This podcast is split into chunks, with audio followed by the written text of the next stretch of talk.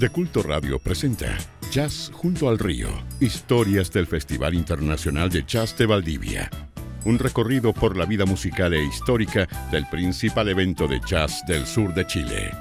Este programa llega a sus hogares gracias al financiamiento del Fondo de Fomento de Medios de Comunicación Social del Gobierno de Chile y del Consejo Regional.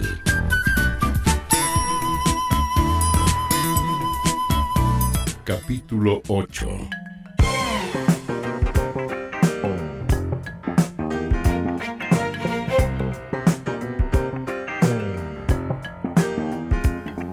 ¿Qué tal amigas y amigos fanáticos y melómanos del jazz? Bienvenidos a este octavo capítulo que eh, se llama Jazz junto al río con las historias del Festival Internacional de Jazz de Valdivia. ¿Qué tal Emilio? ¿Cómo te va?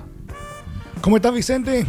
Un gu- gusto de saludarte una vez más y, por supuesto, gracias a quienes se nos suman como cada semana acá en Jazz junto al río, historia del Festival Internacional de Jazz de Valdivia, proyecto financiado, por cierto, eh, a través del Fondo de Medios de Comunicación eh, Social, convocatoria 2019 del Gobierno de Chile y del Consejo Regional de los Ríos. Ya pasamos la primera mitad, Vicente, Sí. dejamos atrás lo que fueron los primeros 10 años del festival y por supuesto, eh, como, como lo hemos podido notar, fue una etapa llena de experimentación, ensayo y error, ¿no es cierto? Con muchos logros, pero también con, con algunos errores propios de, de, un emprendimiento como, como este, dicho en la jerga actual.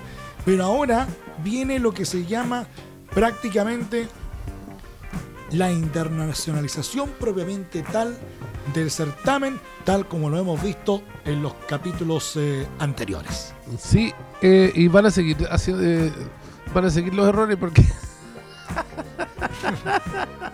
en en realidad todo esto tiene eh, cuando uno cuando uno presenta el producto oye, terminado eh, la gente se va contenta porque porque sabe que es un eh, es un evento de gran calidad, es un evento de primer nivel, pero detrás hay una montonera de cosas que eh, tú ya, un- ejemplo. Yo hasta el, eh, el- la versión número 11 yo trabajé con gente joven. Perfecto. Y después de eso me aburrí. Porque ahí tuve un tuve un, un encuentro, un mal encuentro con, con los músicos. Porque esa fecha cambié de escenario y me puse en eh, a hacer un escenario al aire- libre, que también nunca más, porque es mucho, mucha pega. Y traje al Tomás Cram, que lo había traído en otras oportunidades, como pianista de algunas bandas. Y él vino como, como artista principal. Y bueno, yo siempre en, eh, en, esto, en este tipo de cosas yo mando la con meses de antelación, ahora con años de antelación, pero eran mínimo seis meses para que te mandaran la ficha técnica. No sé si acaso tú sabes lo que es la ficha técnica, amigo mío. O sea, eh, para, para quienes a lo mejor nos están escuchando, la ficha técnica es el requerimiento que, entre otras cosas, indica eh, cuáles son los instrumentos con los que tienes que contar, los requerimientos de amplificación, ¿no es cierto? Entre otros detalles que a lo mejor ni siquiera nos podemos imaginar al respecto. Claro. Entonces, mi amigo Tommy llega y el mismo día me dice, oye, eh, ¿no tienes un teclado por ahí? y, después, eh, como a la media hora, oye, me dice, ¿no tienes un contrabajo por ahí? Ah, en- entrando en la vereda, yo eh, no tuve problemas en acceder a eso, pero con tanta cosa que tú tienes el día que vas a inaugurar el festival, tienes un sinfín de cuestiones y eso eso eso ya se- debería haberse dado como por hecho y no se hizo ya y como a las 5 de la tarde ya armándole la, la batería me llama y me dice acuérdate que la banda es para zurdo Eso no estaba contemplado No, tampoco me lo dijo. En ninguna parte. no pero tampoco me lo dijo si eh, las cosas se dicen y se escriben y hay una metodología. Entonces de ahí yo dije, nunca más con gente joven. Nunca más voy a traer a gente joven. Joven, te digo, de 30 para abajo, que todavía tiene el divismo como... como eh, y en el jazz también hay divismo. eh, todavía la gente joven tiene el- como el divismo, así como inserto. Los viejitos ya vienen de vuelta, ya la parte de vivos no, ya vienen de vuelta. Me encanta trabajar con, con viejitos a mí. Como o que sea, están de- en, en otra parada. Claro, de 30, no sé, por 30 para arriba. Yo le digo viejito en, en cuanto a escenario, no en cuanto a la parte etaria. Entonces, es como entretenido. Y, eh, me surgió ese problema, entonces me dijo, no quiero que me grabes. Ok, si no te voy a grabar, le dije. Porque yo para estar eh, poniéndome en problemas con esto, no te voy a grabar. Y no le grabé. Y, bueno, eh, no grabé a nadie ese año. Y el año 12 tampoco grabé porque tenía, tenía encuentros en la municipalidad y no tenía mis equipos. Y la municipalidad eh, justo ese día me dijo, no tengo equipos para ti, así que vas a tener que hacerlo con los equipos que te consiga. Y tampoco grabé ese, ese. O sea, era un escenario diametralmente opuesto a la tónica que, que venía, ¿no es cierto?, eh, en los primeros 10 años. Y, y además, eso como que te puso todo el escenario literalmente cuesta arriba. Digamos que la, Claro. en la versión 11 fue una versión muy, muy difícil de hacer. La 11 y la 12 fueron muy difíciles de hacer, además que, además que eh, la subvención no subía. Yo eh, permanentemente le decía a don Ervin Vidal, gerente de la Corpor- Corporación Cultural de Valdivia Municipal hasta ahora, le decía, por favor, eh, tenga la bondad de acceder a que yo pueda aumentar los recursos. Ni siquiera me daba la contestación. Entonces todo era como, en vez de alzarse, toda, toda esta cosa, que duró tres años, como que todas las cosas siempre como duran tres, ¿cachai? El- el- cuando se muere alguien, no se muere solo, se mueren dos, tres al tiro. Primero, segundo y tercero. listo. Eh, Es como parte de un ciclo. es como entonces en el festival de jazz el, el festival 11 12 y 13 eh, sucedieron como como con estas barreras con estos impedimentos con, con esta cosa de que en vez de en, en vez de ponerse en vez de ponerse como más fácil en el encuentro se puso más difícil y, y también perdí un, un importante sponsor por el hecho de eh, que otras personas empezaron a decir que el festival se terminaba a partir del, del No te del puedo número- creer. Sí, pues. Sí, y una persona estuvo diciéndole a todo el mundo que el festival se terminaba. Entonces yo eh, llegó a la Corporación Cultural, llegó a otros sponsors y al final yo tuve que hablar con la persona y decirle, eh, yo no te he puesto como, como vocera, fue una mujer. Fue una mujer. Y si quieres le digo el nombre, pero, pero no, no es el no caso. es- no es el. No, no viene al caso. Pero fue una mujer que empezó a hablar, que estaba entreverada también eh, con, eh, con, otro, con otro evento eh, similar al mío. Perfecto. Y entonces decía que el festival se había acabado. Entonces yo, yo nunca le dije que era vocera mía. Le dije, no te he puesto yo como vocera. Estaba en la parte del pelambre ¿eh? del festival. Pero, pero eso- esos tres años fueron como bien, bien caóticos para mí. Bien caóticos porque no sabía cómo enfrentar después el futuro. Simplemente lo que, lo que me hizo seguir fue mi tosudez. Y, más que más que más que los recursos más que eso y los amigos que me decían no esto va a pasar y por supuesto pasó y llegamos al festival número 14 bueno los invitados del eh, del número 11 eh, fue Cristian Gallardo eh, me parece mucho que fue Abel Calceta entre otros el, el el, no, el 11 fue el 11 fue mi banda, El Padrino de sus Ángeles, fue la Roxana, eh, fue eh, unos amigos que hacían música del Perú, como jazz. Eh, en el 12 estuvo el Calceta. eh, bueno, en el 13 estuvo Beat Kinsley, eh, Claudio Rubio, y no me acuerdo mucho de, de esta etapa, porque no tampoco me quedaron registros. Lo que sí sé es que a partir del eh, 2014 ya empezamos con la nueva vereda y quiero, eh, no sé, amigo mío, si acaso es posible que presentemos el primer tema que compilé eh, con la venida de Boris Ortiz Cuarteto, con este tema que se llama Shivers, que es de Benny Goodman. Así empezamos el capítulo número Y, 8. y para sorprenderte, Vicente, el- para respetar un poco la, la línea de tiempo, también eh, eh, vamos a disfrutar de un registro de precisamente de Beat que está en nuestro poder y que es de un clásico, como él explicó en su momento, me acuerdo, como del folclore suizo. Eh, la, la Haute sur la montaña. Ah, y, que, y que yo recuerdo muy bien porque fue con ese fue con prácticamente que estuvo cerrando su presentación y, y con ese como que con ese tema como que enganchó a todo el público que se había congregado eh, en, el, en el Lord Cobran que obviamente lo había escuchado con respeto pero la, la participación del público en ese tema puntual fue notable y ese registro lo vamos a revivir la, la sur la montaña con Beat Kesley, versión de, del Festival Internacional de Jazz de Valdilla. Con esto comenzamos a disfrutar de las buenas canciones, de las historias del Festival Internacional de Jazz de Valdilla, acá en Jazz junto al río, solo en De Culto Radio. Bienvenidos.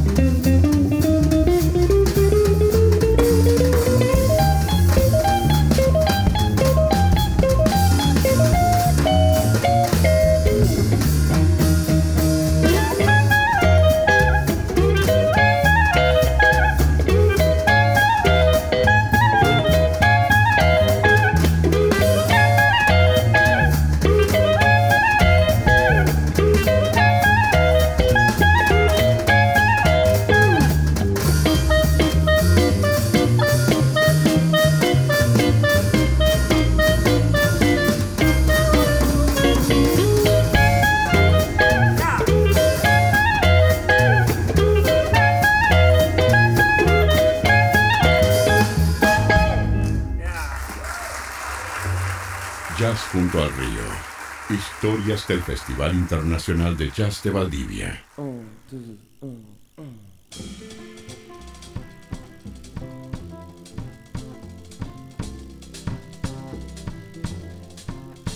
In this song, I think we're going to make you work a little bit as well. Because we've been working all this time, so we're going to make you sing, and you're going to sing in French. Maybe the first time in your life, but it'll be easy. So just enjoy, and then at the end, I'll, t- I'll, I'll teach you.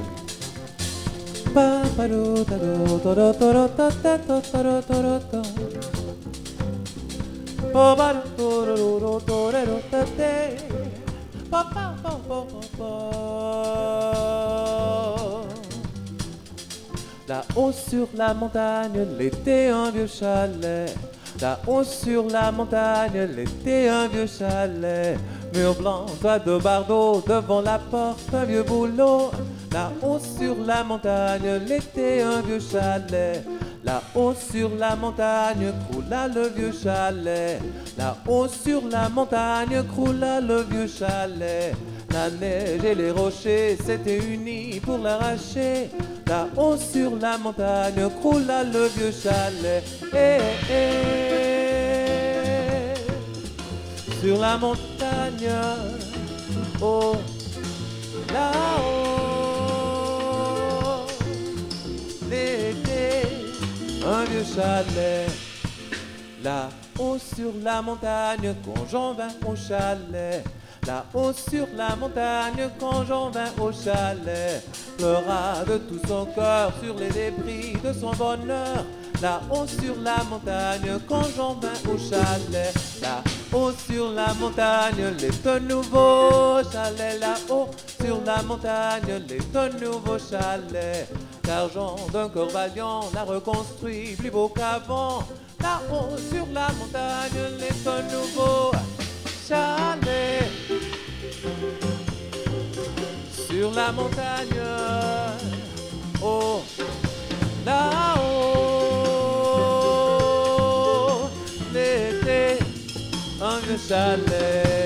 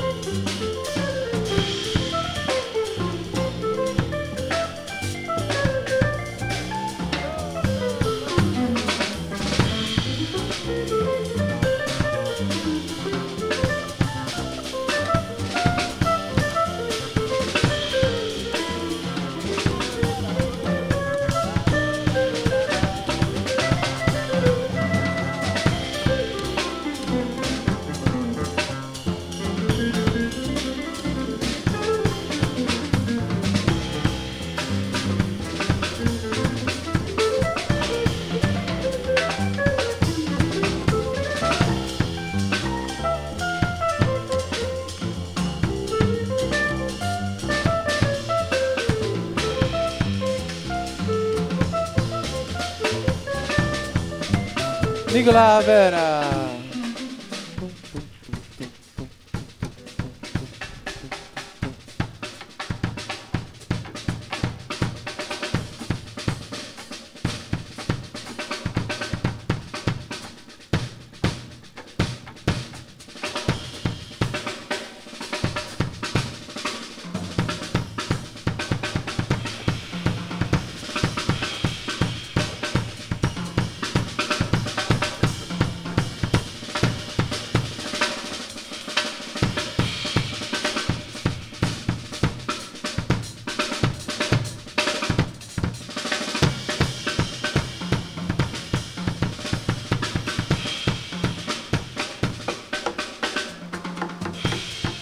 Félix de.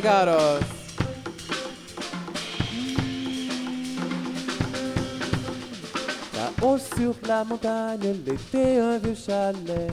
Là-haut sur la montagne, l'été, un vieux chalet. La neige et les rochers s'étaient unis pour l'arracher. Là-haut sur la montagne croula le vieux chalet. Là-haut sur la montagne, le nouveau chalet. Là-haut sur la montagne, les nouveau chalet. L'argent d'un corps valiant l'a reconstruit plus beau qu'avant. Là-haut sur la montagne, les nouveau chalet.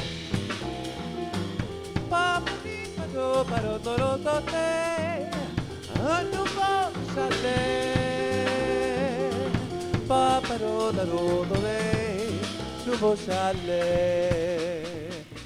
So we're gonna have you join in with me a little bit in this last party song from the Swiss Alps. Very simple. Just listen and then it's your turn.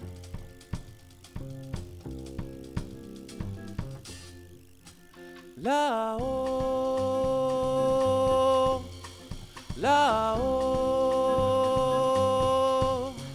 là-haut. See, I told you it's really easy.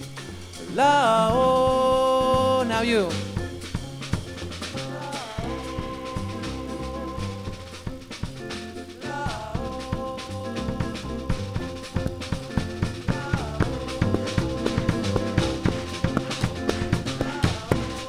Keep it going.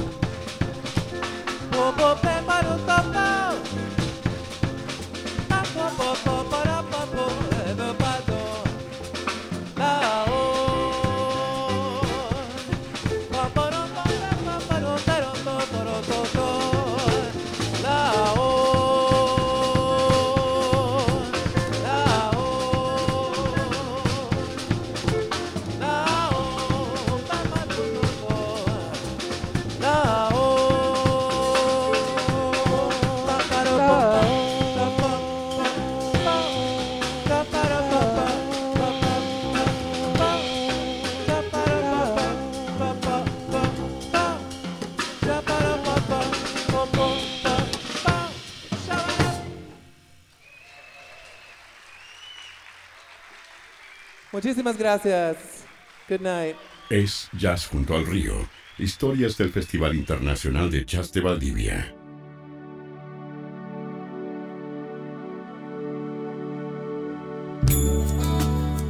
La. Era, como, como lo más notable de, de- de- de- de ese registro. eh, eh, y por eso. Estuvo invitada a la cónsul también de Suiza. Sí, ahora, ahora que lo mencionas, sí, estaba tan. eh, o sea, para que la gente capte que el nivel del certamen en esa oportunidad, eh, en, en esa noche, también estuvo invitada la, la cónsul eh, de, de Suiza. Fue un momento bien, bien especial. Sí. Y también tuve drama con.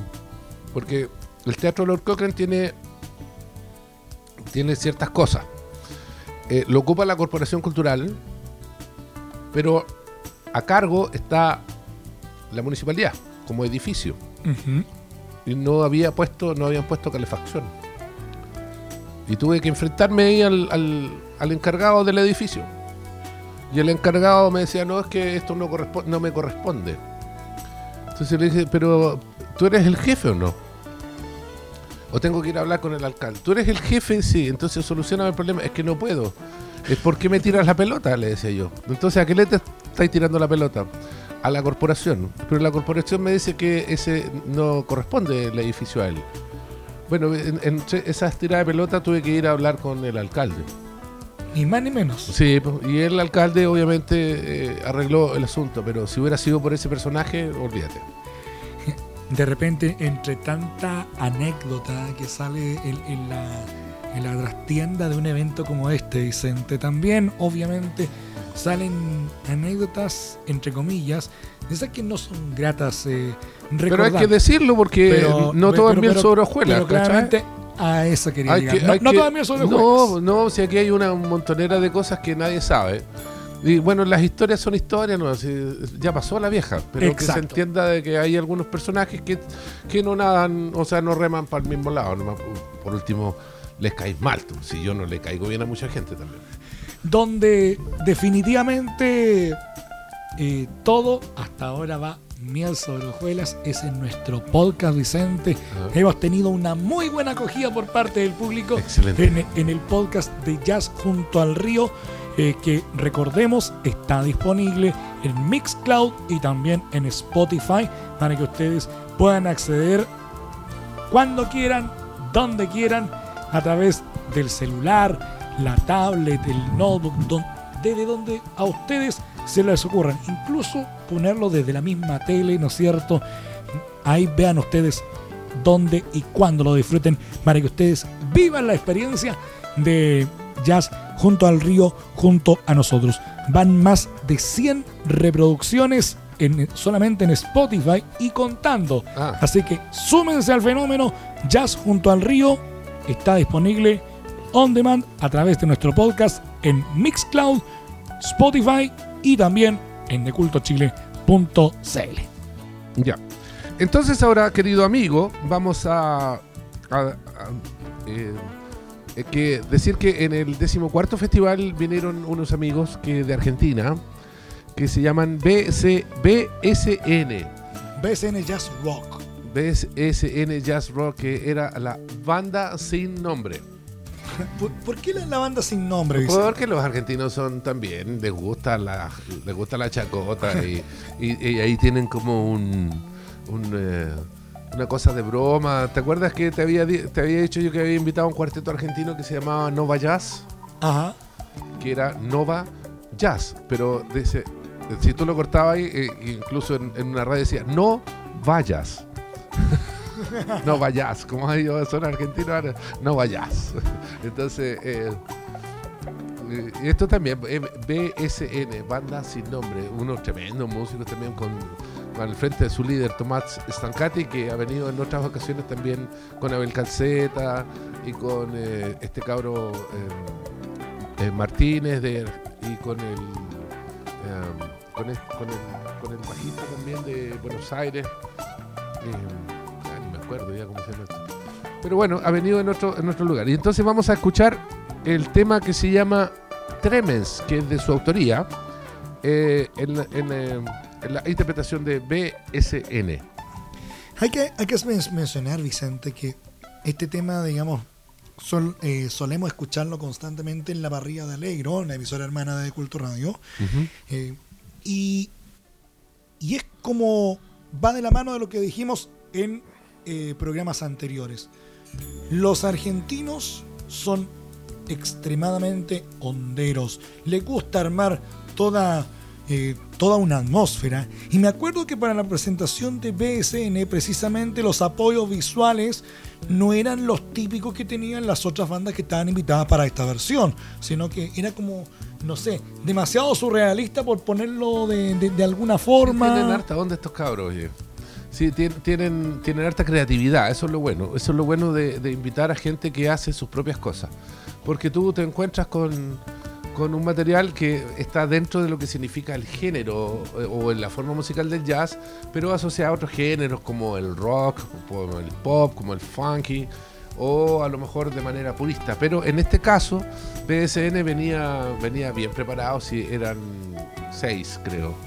Ahora, para la gente que a lo mejor, insisto, no se maneja tanto con el lenguaje eh, netamente musical, de hecho, en los primeros capítulos mencionábamos que el jazz no es eh, un género, sino que una forma musical que abarca un poco más.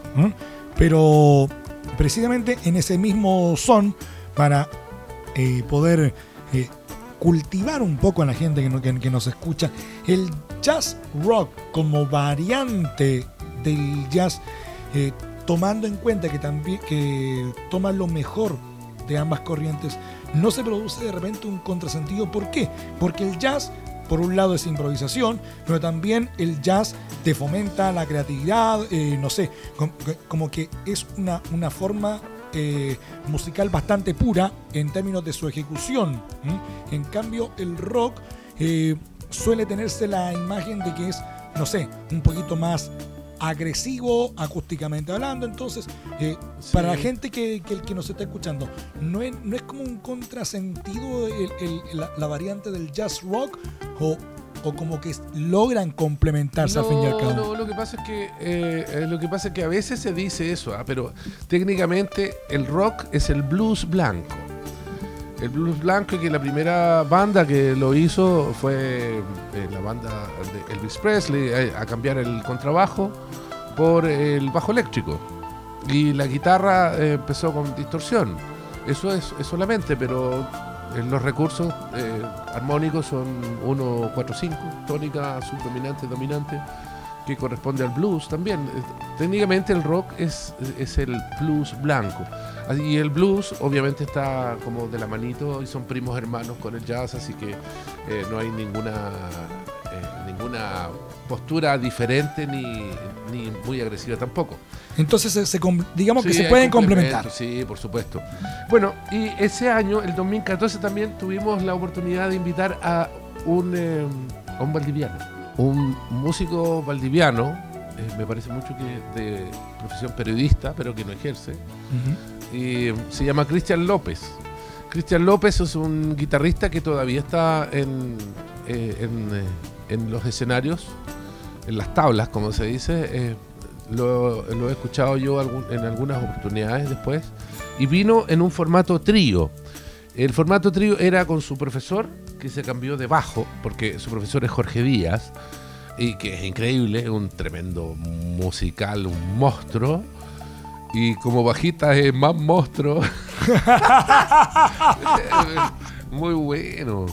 Muy bueno. Y vino en la batería una chica amiga que hizo estudios en Buenos Aires todo, que se llama Mariela González.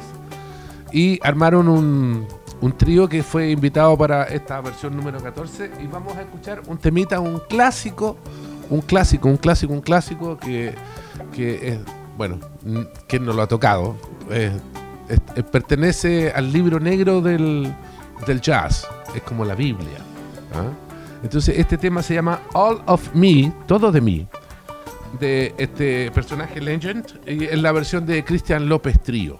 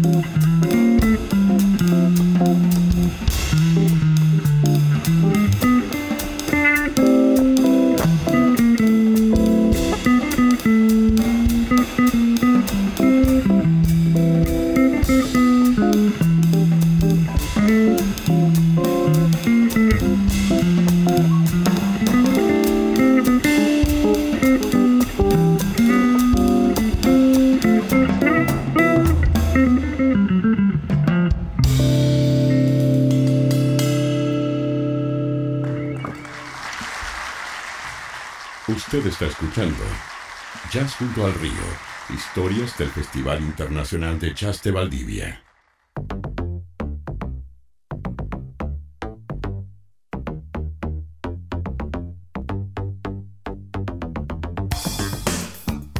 Qué buen tema. Qué Pa, buen tema.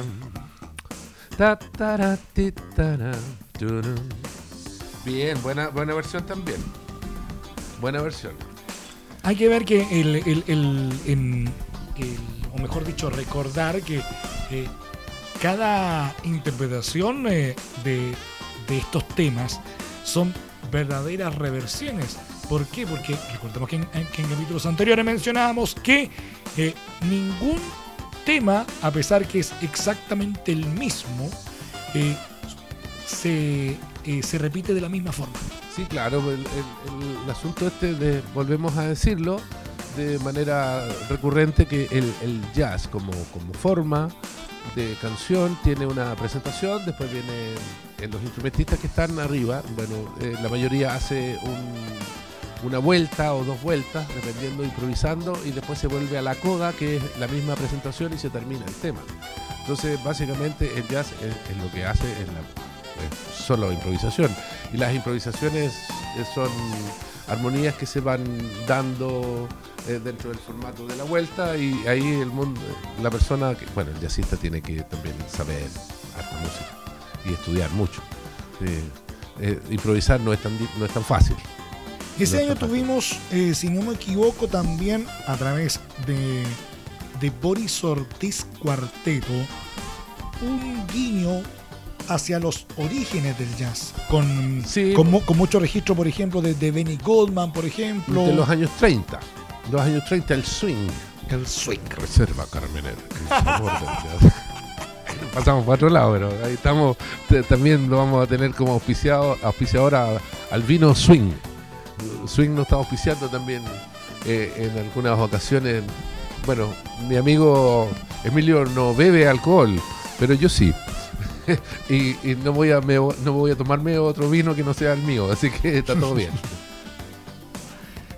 Entonces estábamos revisando por acá el, eh, re- los registros del, del swing de los años 30 con eh, eh, figuras de, de la talla de Benny Goldman, como lo habíamos visto. Sí. Y ahí es don- donde, Bueno. donde destaca precisamente eh, la presentación de Boris Ortiz Cuarteto. Sí, habría que habría que sí señalar de que Benny Goodman, la banda de Benny Goodman, estas big band que se hacían como Count Basie, eh, Benny Goodman y, ot- y otros portentos también. Benny Goodman tuvo la capacidad de hacer bailar en esos años de costa a costa eh, a todo Estados Unidos. Eh, fue increíble. El- el- el- recordemos que básicamente el jazz ah, hasta el, hasta el formato del swing, porque después viene el, el, el bebop, hasta ese formato era bailable. El, el jazz nace bailable, el, jazz nace como una forma de pies y no de cabeza. Después cuando empieza John Coltrane y, y- y otros, y otros eh, portentos y otros monstruos, cambian el formato de, de hacer el jazz de pies a hacerlo de cabeza. Pero eh, en los años 30, sobre todo en esta cosa de, de Estados Unidos, la problemática que tenía la ley seca y un montón de cuestiones. Bueno, él tuvo la capacidad de hacer bailar de costa a costa a Estados Unidos y eso es, un- es increíble. El otro día estaba viéndolo eh, a través de la red, lo estaba viendo a, a Penny Goodman. Bueno, en la pantalla, pero lo vi más bien. Sin duda. Eh, a- este tema, eh, a propósito de, de lo- de la presentación ese año de, de Boris Ortiz Cuarteto. Boris Ortiz, fíjate que eh, para mí es el rey del palo quemado. El palo quemado se le llama el clarinete. Entonces él dice que es el rey del clarinete. Es un, es un tremendo personaje chileno, es un artistazo chileno, un monstruo. Un regalo mío también personal, que yo siempre, porque él tiene, él tiene la, la virtud que no todos los artistas de jazz lo tienen. Él tiene la virtud de conversar con el público. Él tiene la virtud de nombrar a, la- a- a los personajes que están, a los artistas que lo acompañan, de un poco mostrar la historia de cada tema que está, que está presentando. Él es, es un buen historiador también, conoce mucho de esta música. Así que es un placer tenerlo también en los programas.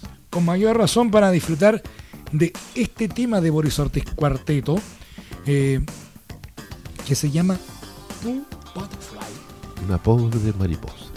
Y con esto seguimos disfrutando de las historias del Festival Internacional de Jazz de Valdivia aquí en Jazz junto al río, solo en De Culto Radio.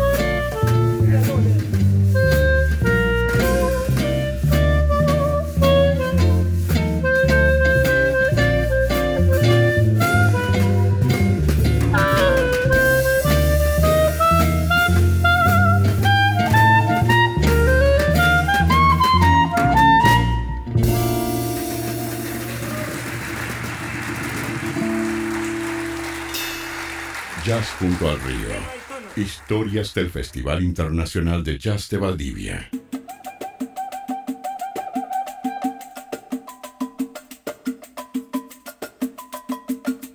¿Qué le Vicente- pareció, amigo mío? Vicente, está tan buena la música. Sí, que no queremos que, parar. eh, no, y, y no nos dimos ni cuenta que, que estamos prácticamente en los, ¿cuántos? Cinco minutos finales del, del programa.